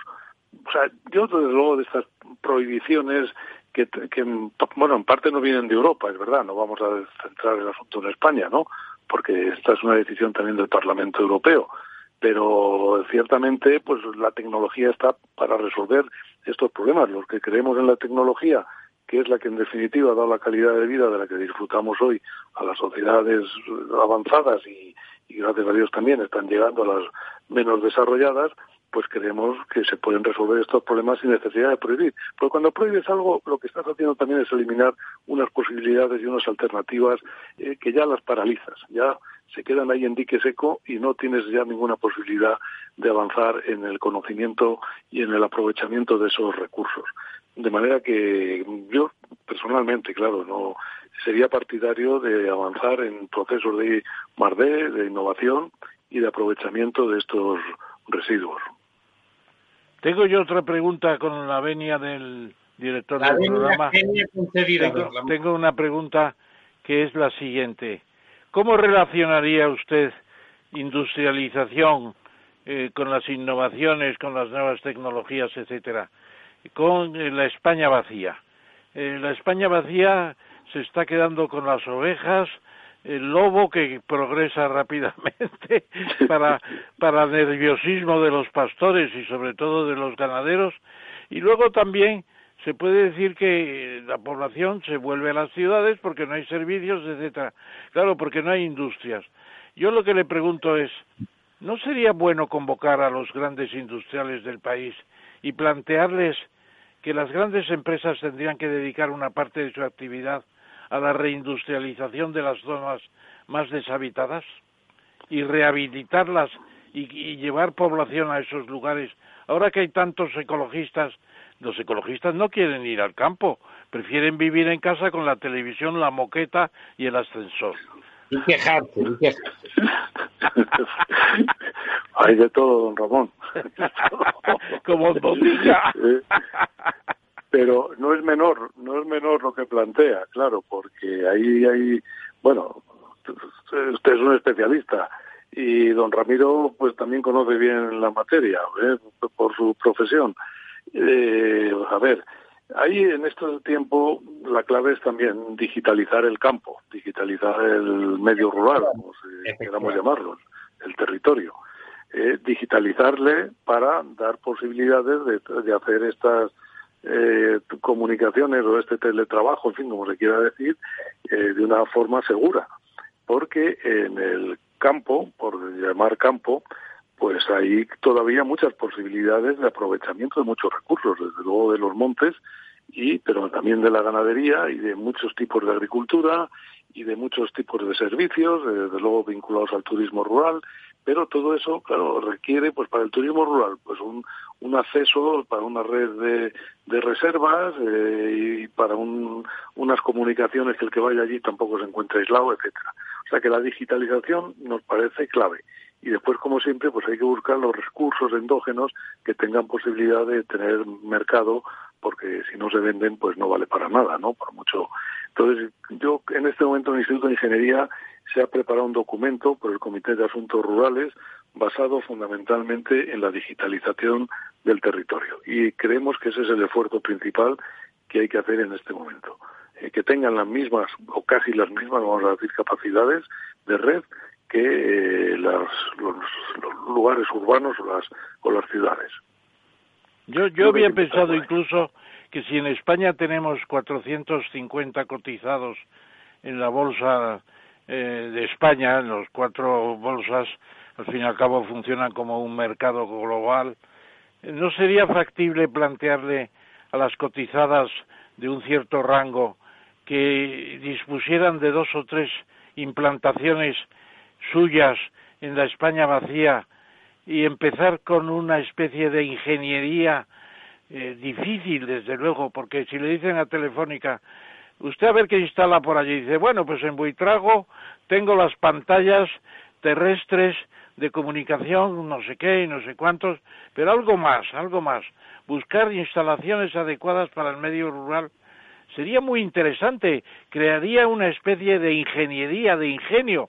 Me acuerdo cuando a Pablo Bueno le dio usted la medalla, o mejor dicho, el instituto, la medalla de miembro de honor, y me acuerdo que yo decía, la palabra ingeniero viene de ingenio, de que se le ocurren cosas importantes. Bueno, pues una convocatoria a las cotizadas, cada una de ustedes dos implantaciones en el medio de la España vacía a ver qué pasa. Ahí, don Ramón, déjeme que le interrumpa para, entrar en, la discusión que usted abre. Yo estoy más en la línea de don Carlos, que lo apunta discretamente como es él y menos, menos entusiasta en las formas, pero en realidad en el voluntarismo, y usted lo sabe, es usted un racionalista, sirve de poco. Eh, la digitalización del territorio, que no hay que llamarle el campo, sino el territorio, es fundamental. No podemos plantearles a las empresas y a las industrias modernas ninguna implantación por voluntad si no está el territorio enormemente digitalizado. Es verdad que nuestras infraestructuras terrestres eh, empiezan a tener cierta homogeneidad y cierta isotropía en el territorio, pero ahora falta que realmente un técnico, esos ingenieros a los que representa don Carlos, cuando se instalen en cualquier sitio, por remoto que sea, su capacidad de trabajo pues sea exactamente igual de la de un señor que vive en Barcelona o en Madrid. Eso, que podría parecer una utopía hace tanto tiempo, hoy no es una utopía, pero necesita, necesita de una acción concreta y un desarrollo. Y seguramente con el 5G eso todavía será más posible. En el momento en que, en que lo digital esté implantado a un nivel casi equivalente, porque nunca será lo mismo por una cuestión de densidad, pero casi equivalente en los territorios eh, muy levemente poblados que en las grandes áreas metropolitanas, a partir de ahí nos podremos plantear otras cosas, ¿no le parece, don Carlos? Pues indudablemente, estamos en posición ahora mismo de, alcanzarlo. Eh, pero es que lo, ha vuelto a decir, don Ramiro. Eh, hoy, digitalizando, ya no solamente es el asunto industrial, es que claro, tenemos que pensar que habrá padres, que habrá hijos, que habrá colegios, que esos colegios tendrán también que tener un acceso a pues a estos servicios de comunicación, ¿no? De telemática y porque si no educar eh, de otra manera hoy va a ser muy difícil, ¿no? Con lo cual o la cuestión sanitaria de es decir, que es un conjunto de cosas, industrializar el campo y la España vaciada o vacía pues requiere eh, eso, industria, desde luego, pero además también una serie de servicios y equipamientos que garanticen a la gente una calidad de vida pues parecida o incluso a lo mejor superior que en las ciudades, ¿no? Claro. ¿Por qué no? Claro. Sí, Ahora, permítanme que defienda que defienda mi tesis levemente. Precisamente la incorporación, supongamos que hay 800 puntos de implantación, eso obliga a que la red de digitalización se convierta en una realidad mucho más rápidamente, es evidente. Es decir, ¿qué es primero, la gallina o el huevo? Bueno. Yo como soy poco religioso, creo que primero es que una gallina ponga un huevo. Sí. ¿Y la gallina de dónde salió? De un huevo. La gallina la llevo yo, que tengo un primo que tiene gallinas con corral. bueno, eso seguiríamos mucho tiempo discutiendo eso, ¿no? Pero creo que es romper la brecha digital, vamos a decir, entre lo urbano y lo rural, pues también creo que es recuperar la productividad y el potencial de muchísimo territorio en España, ¿no? Eh, claro, tenemos densidades, ¿cómo nos llaman? La, Laponia eh, o la Siberia española, ¿no? Estos territorios de que tienen ocho habitantes por kilómetro cuadrado o menos, en fin, una cosa. Y sin embargo, y sin embargo, el proceso de hoteles rurales y hoteles de encanto, de eh, digamos toda clase de turismo rural, ecológico, etcétera, ha sido un crecimiento prodigioso en estos momentos yo no recuerdo la capacidad turística, pero son ya millones de plazas hoteleras. Bueno, no lenguaje antiguo. nada de millones, son, son miles, están muy bien. No, no, no, seguramente tendremos ya más de un millón, seguramente, porque ha sido una implantación impresionante en todas partes. Claro. Yo creo, yo pues creo, que es interesante entrar en la discusión en la línea de lo que plantea don Carlos. La pandemia nos ha enseñado que, con la digitalización había problemas que se han solucionado. No, no es que los ingenieros, que total, pues al final somos ingenieros y por lo tanto, oye, adaptarte a la tecnología es relativamente fácil, haya podemos, hayamos podido trabajar telemáticamente. Ha trabajado telemáticamente muchísima gente. Nuestros hijos, ¿eh? si han sido afortunados eh, y en sus colegios estaban preparados, han mantenido sus clases todos los días. Mi hijita de 10 años todos los días ha recibido sus clases a partir de las 9 de la mañana. Eso significaría la solución a, uno de los problemas fundamentales que apuntaba Carlos, la educación en el campo donde no hay... Don Ramiro, don Ramiro, en eso yo mismo me he dado lecciones, porque yo como consecuencia de la pandemia tenía un ordenador en casa relativamente bueno, pero sin el Zoom con la precisión que hay ahora. Me he comprado un ordenador de portátil Hewlett Packard 690 en seis cómodos plazos en el corte inglés y estoy dando conferencias telemáticas y ya voy a tener lista de espera. ¿Cómo le gusta a usted? O sea que yo estoy también por la digitalización, pero también estoy por el riesgo de los empresarios que se incorporen a una acción solidaria para hacer algo nuevo, que sea implantaciones industriales en el medio rural en la España vacía. Bueno, eso es lo que. Bueno, no estaría mal, no estaría mal. Vamos a proponerlo, ¿eh? porque a lo mejor cuaja, efectivamente, ¿no? don Ramón? Que es en la línea de lo que dice, como don Carlos, aunque es ingeniero, es, un ingeniero de, temas que tienen que ver con lo no urbano, pues entonces ese paso, esa, naturalidad que en el sector del automóvil se ha visto muy claro, de que vamos a ir paso a paso, vamos a implantar el vehículo eléctrico, oiga, que es que no es tan fácil. Resulta que hemos de transformar nuestras ciudades, pero de una forma impresionante. Hemos de poner puntos de distribución pero a, miles, a decenas de miles a lo largo de las carreteras de toda España para que eso sea accesible. Eso es muy complicado.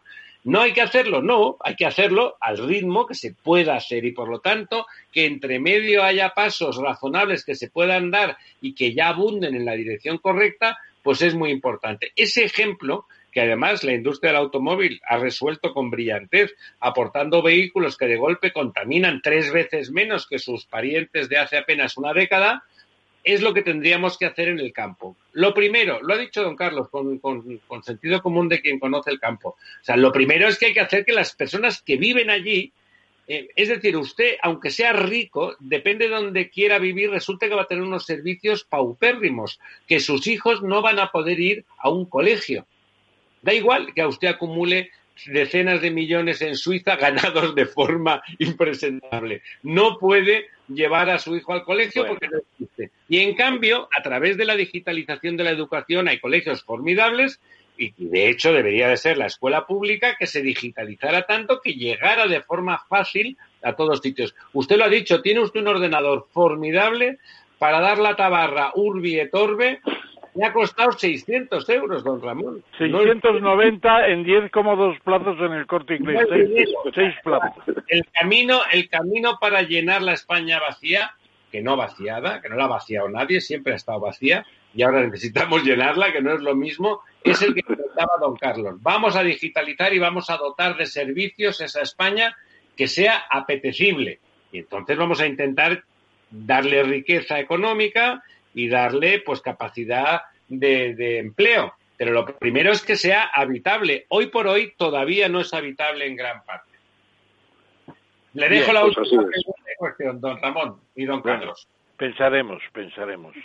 Bueno, eh, solamente con las energías renovables ahora mismo en muchos sitios de España, con biomasa, con fotovoltaica, eh, con termosolar, eh, se podría instalar ese tipo de, industria, voy a decir.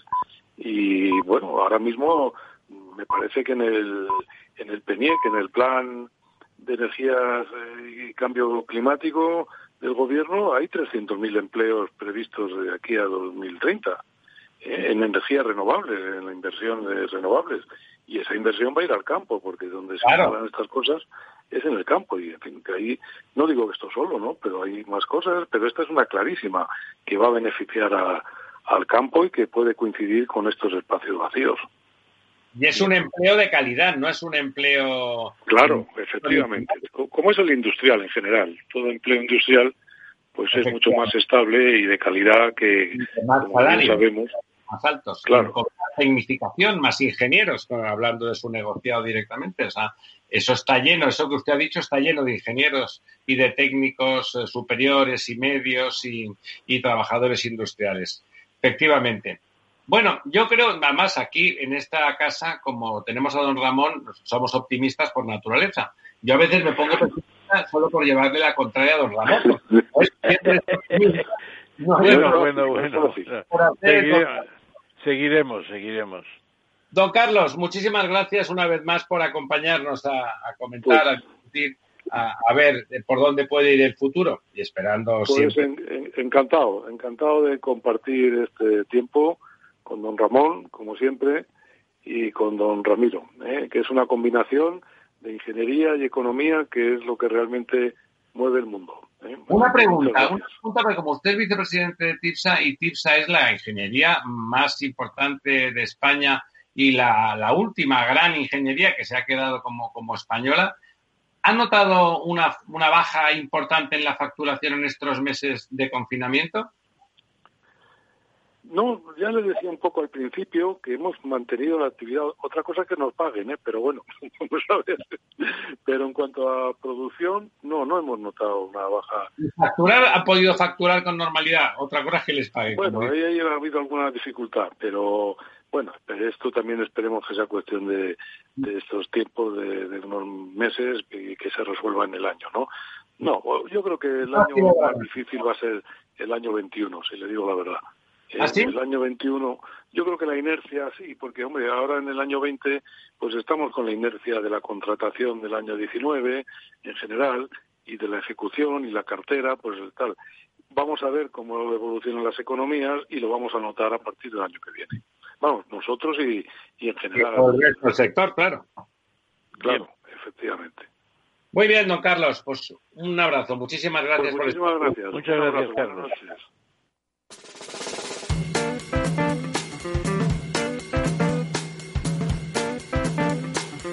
La verdad desnuda. Ramiro Aurín. Capital Radio.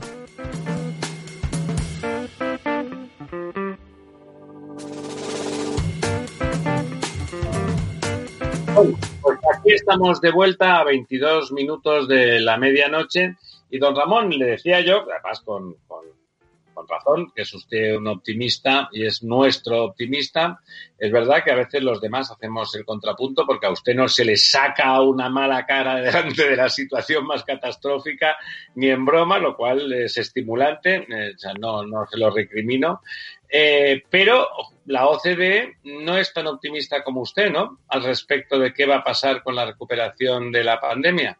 Ahí está un iberoamericano presidiendo la OCDE, Gurría, mexicano, persona muy capaz Sí, ¿no? Tiene, tiene, gancho, cuando habla tiene gancho y cuando viene a España disfruta, disfruta porque se encuentra como en su casa, como en México, o yo diría que incluso mejor. Bueno, claro, la, la OCDE empezó con una previsión del año 2020 eh, que ha tenido que revisar varias veces.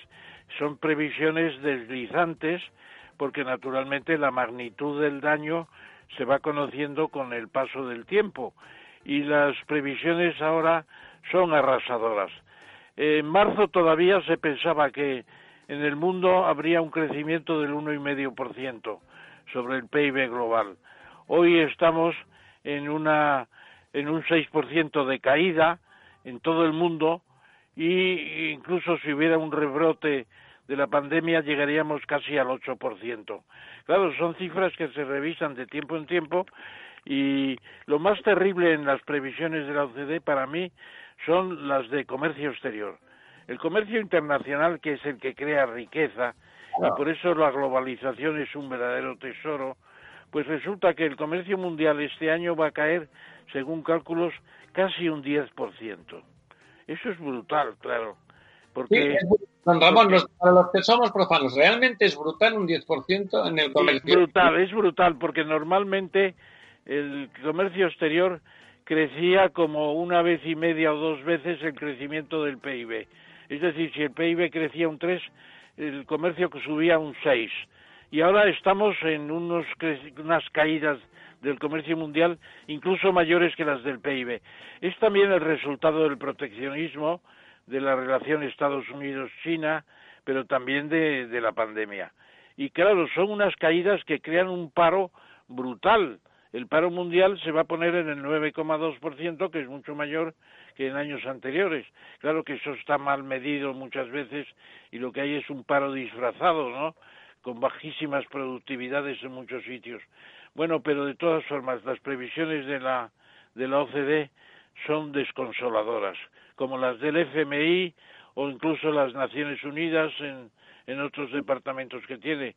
Es decir, la gravedad de la situación en la segunda versión de mi libro, de mi de mi trabajo sobre la pandemia que acabo de terminar hoy y que he presentado a los colegios a los colegios de economistas de Castellón, Valencia y Alicante en una eh, conferencia eh, telemática con ese con ese portátil que me he comprado, pues las previsiones, muchas de las preguntas es, pero es tan grave la situación, la situación es muy grave y que aunque seamos optimistas, lo de la recuperación en en V en V con una caída brusca y una recuperación muy rápida, pues está más que dudoso, porque además los mecanismos se han descompuesto.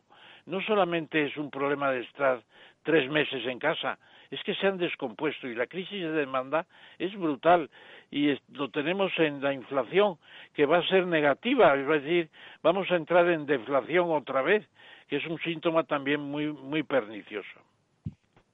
Pues bueno, pues eh, nos va a tener usted que hacer un... No, no, yo creo que hay recuperación a la vista, lo vemos en Estados Unidos. Nadia Calviño ha dicho que ha empezado la recuperación, aporta algunos datos, pero lo que vemos alrededor y el, endeudamiento, el endeudamiento, bueno, lo vamos a ver después, pero ¿sabe usted mañana adjudica el Banco Central Europeo con el manguerazo, adjudica las peticiones de crédito. ¿Sabe usted cuánto es? 1,4 billones, ¿no? Sí, señor, diez veces lo normal, diez veces lo normal. Eso, es una muestra de cómo ¿eso está el sistema una devaluación de facto, ese incremento de liquidez brutal, ¿no es una devaluación de facto de la moneda? No, no es una devaluación de facto, es llenar un agujero, es cubrir un agujero para poder seguir funcionando. Pero usted no, no, es una devaluación de la moneda. La moneda está afectada por la deflación y claro, pierde valor, gana valor, precisamente es lo contrario, está ganando valor con la deflación. Con un dólar se compra más que, que antes, naturalmente. Y con 1,4 billones se fabrica no es dinero que ya está fabricado. Ese dinero se fabrica, se fabrica contra las garantías que ofrecen los bancos que están pidiendo los créditos. Entonces se ensancha el balance del Banco Central Europeo, se ensancha el balance, pero no crea inflación porque resulta que estamos en una tendencia deflacionista por lo, que ha ocurrido con la demanda, etcétera, etcétera. Bueno, nos va a tener usted que hacer un articulín serio presentando ese trabajo donde usted ya sabe. No, el trabajo, además, lo relaciono con las crisis económicas que ha tenido España en mis 86 años de vida como técnico comercial y como catedrático. Y yo diría que es una un momento, un momento, no se me venga arriba que usted no nació técnico comercial, o sea, no, le dieron nací, nací, de técnico comercial a los 27 años, a los 23 años, a los 23. Bueno, bueno, sí, hay que descontar unos pocos años, sí. Bueno, o sea, realmente, realmente la cifra es brutal, ¿no? Realmente 10 veces lo normal eh, nos habla de las dimensiones auténticas del problema, ¿no? De que realmente generar liquidez para que todo el mundo tenga capacidad de aguantar es fundamental, ¿no? Pues fíjese, España creo que está ahí con, me parece que son casi 200 mil millones que están pidiendo el Santander y el BBVA y los demás bancos. Y luego además el Banco Central Europeo, que no se dice en esta nota, pues resulta que al mismo tiempo está comprando deuda pública y está comprando bonos bonos bonos eh, corporativos que emiten las grandes empresas. Y esos son otros 1,35 billones de dólares. Billones de, euros. perdón de euros. Una barbaridad. O sea que entre las dos cosas la liquidez en este mes se va a, a 2,1,4 más más 1,3 pues 2,7 billones. Claro, si si no está ayudando el banco, que venga Dios y lo vea, ¿no? No, pues es más, que está ayudando. abundando en una cosa que usted siempre ha dicho, que es un gran admirador, que nos ha convencido a los demás de que lo seamos, de Mario Draghi. Eh, lo que hizo Mario Draghi en lo que tiene de fundacional con relación a la gestión del, del Banco Europeo, es, es brutal, ¿no? Realmente funda una auténtica reserva federal europea a base de hechos, ¿no? Aunque la, aunque la, letra no lo dice, lo que hace Draghi y lo que está continuando la señora Leyen, que hay que reconocerle que de acuerdo con su jefa, que no hay que olvidarse que su jefa es la señora Merkel, que por lo tanto aquí Alemania está poniendo el sí, aunque no lo diga, aunque no lo diga, han transformado esa institución y han, han consolidado de forma importantísima la unión. ¿No le parece, don Ramón? Totalmente, totalmente. Además, fíjese usted que la señora Merkel ya no levanta la voz defendiendo al Tribunal Constitucional de Alemania, que es el que ha dicho el pasado, me parece que fue el día 5 de mayo, dijo, lo que está haciendo el banco es intolerable. No tiene derecho a estar haciendo esa entrada de, de masa monetaria impresionante porque está en contra de lo que debe ser un banco central que debe garantizar que no hay inflación. Bueno, ya sabemos que no hay inflación. Bueno, pues entonces, ¿por qué el Tribunal Constitucional? Porque son una panda de vejestorios que no entienden la Unión Europea. Pero, pero la señora Merkel, la señora Merkel los tiene bien puestos, don Ramón, porque sí, porque, ya ni, ni se preocupa ni pierde el sueño por lo que diga el Tribunal Constitucional que está en una ciudad alemana que se llama Karlsruhe, que es el descanso de Carlos. Creo que la fundó Carlos V. el descanso de Carlos, nuestro Carlos V. Pero bueno, y hay que reconocer también que la señora von Leyden eh, es bien mandada. Ella, yo creo que hablan las dos mujeres. A mí me gusta mucho eso que sea un negocio de mujeres, las dos alemanas, y, y están decidiendo nuestro futuro, yo creo que con buen tino. Bueno, la señora von der Leyen empezó muy flojita y se llevó una, una bronca muy buena el día 27 de mayo en una reunión que hubo del Consejo Europeo en la que ella participa lógicamente. Entonces se llevó una bronca y es lo que ha permitido con la idea de Macron y Merkel crear el Fondo Común Europeo que es el que va a repartir a repartir dinero no tanto como se pensaba porque la oferta que hace el Fondo Común Europeo es de 750 mil millones y probablemente tendríamos que tener una cifra mayor. Yo estoy tratando de, unir todos esos ramalazos de créditos porque la cifra global va a ser descomunal. incluso es posible que nos estemos pasando un poco de rosca, no lo sé todavía.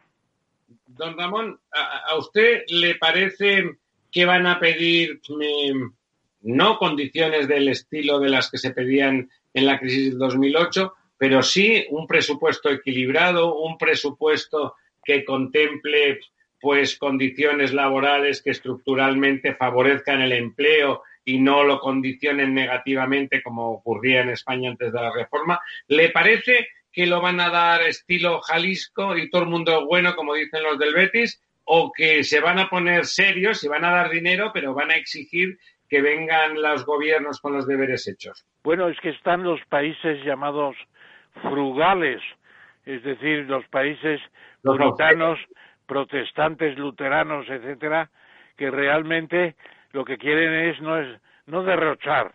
El puritano no quiere derrochar.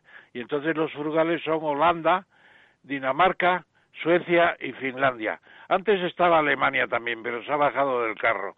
Y entonces se puede decir que los frugales están intentando contener toda, toda esta toda esta especie de, de bonanza de préstamos, de créditos, de inversiones, etcétera. Pero no lo van a conseguir porque Merkel y Macron afortunadamente ha vuelto a ser el tándem franco-alemán que siempre ha gobernado la Unión Europea y que se ha, reconstruido afortunadamente. Bueno, hablando de Francia y Alemania, eh, ellos que se han puesto a la cabeza también en sus países en dar ayudas, eh, comentábamos el automóvil, que, que Francia ha dado más del doble de lo que está dando España. De hecho, España ha copiado mm, de alguna forma el plan francés. Pero Francia y Alemania, hablando del sector eléctrico, también dan el doble de ayuda que a los nuestros les damos nosotros, ¿no? Efectivamente.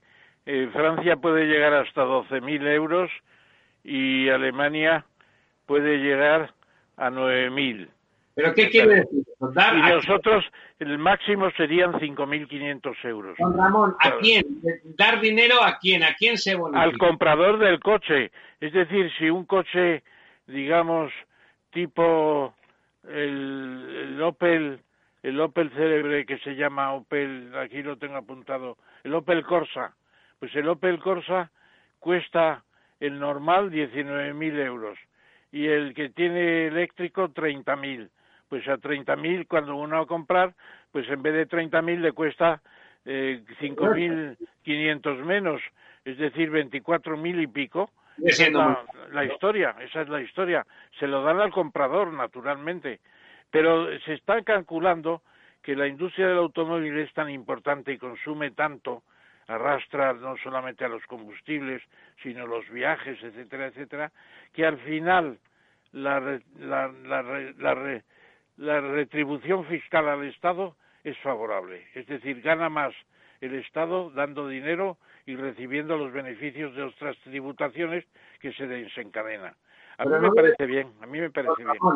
pero no deberíamos de asegurarnos que esos vehículos, o por lo menos un porcentaje importante, se fabricaran en España, que no se Bueno, ese es el problema europeo, que como aquí somos unos fardones, la gente quiere el, el el Mercedes, quiere el Opel alemán, quiere el este, quiere el otro. Y no puede ser, claro, porque nosotros exportábamos más del 75% de los automóviles que se fabrican en España y la partida de más gasto en comercio exterior son la compra de automóviles, porque tenemos unos fardones que quieren tener coches extranjeros que no son mejores que los españoles, no son de tan alta gama, pero son unos automóviles estupendos y la muestra es que se venden todos. Don Ramón. Pero no se puede decir, eh, no vamos a aplicar la compra solamente el beneficio a los españoles, no, tiene que ser todos los europeos. No, el problema es que nosotros no fabricamos coches eléctricos, no, no, yo soy partidario de la liberalización. Claro, claro, en España no hay, no hay coches eléctricos todavía que se sepa.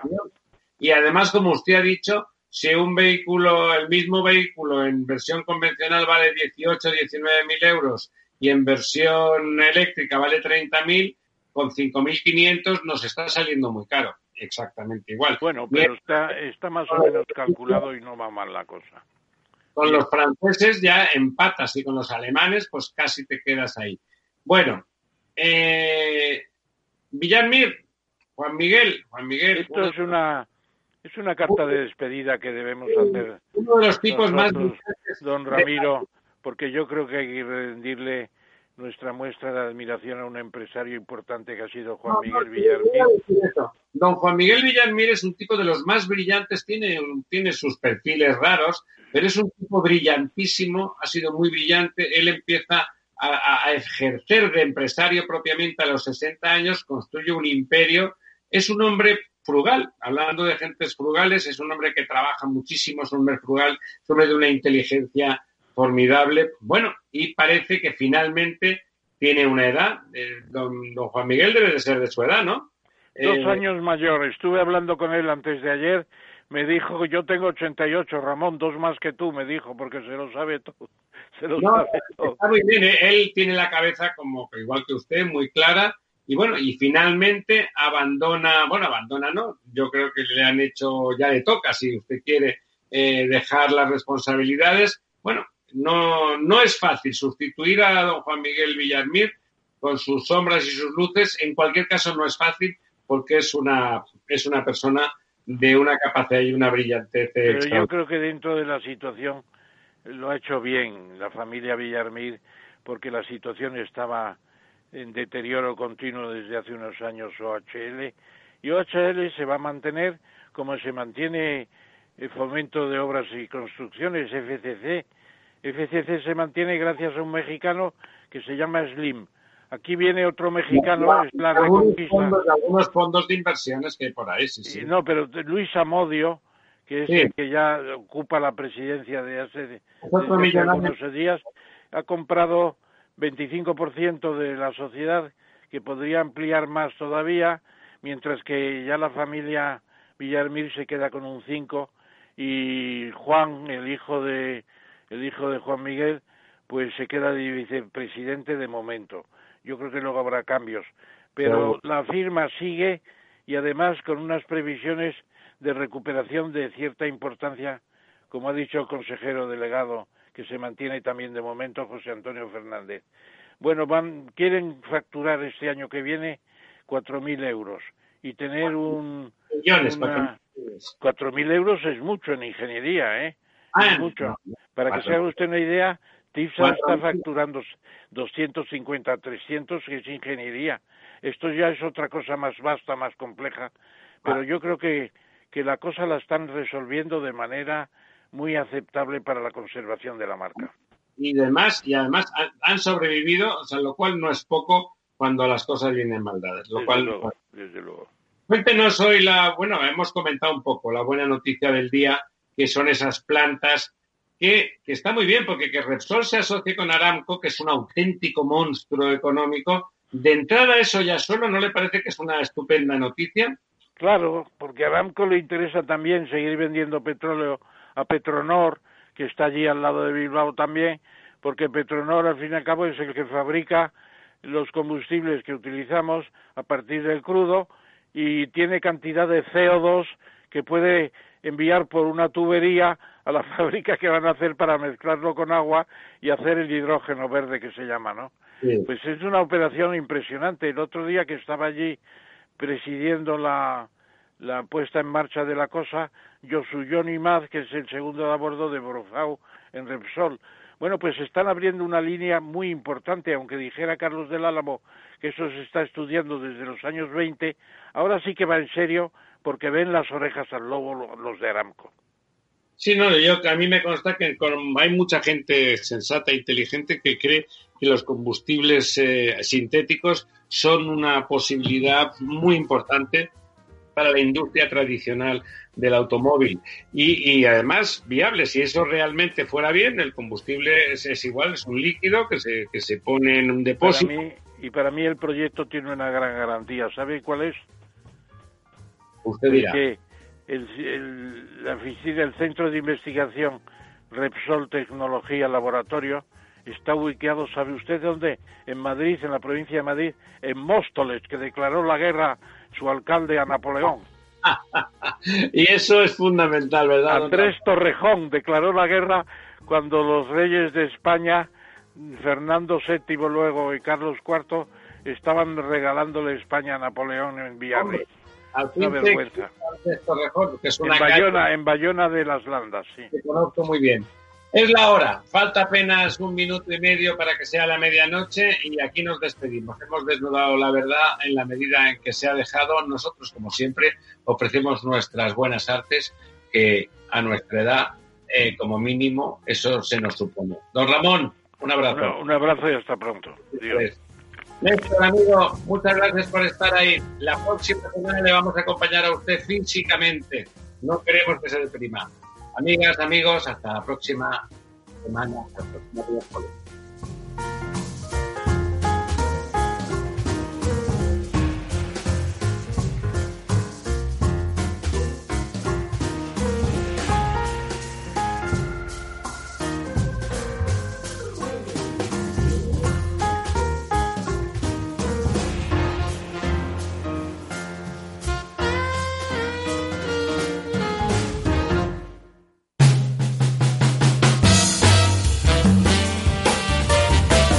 Capital Radio, Música y Mercados.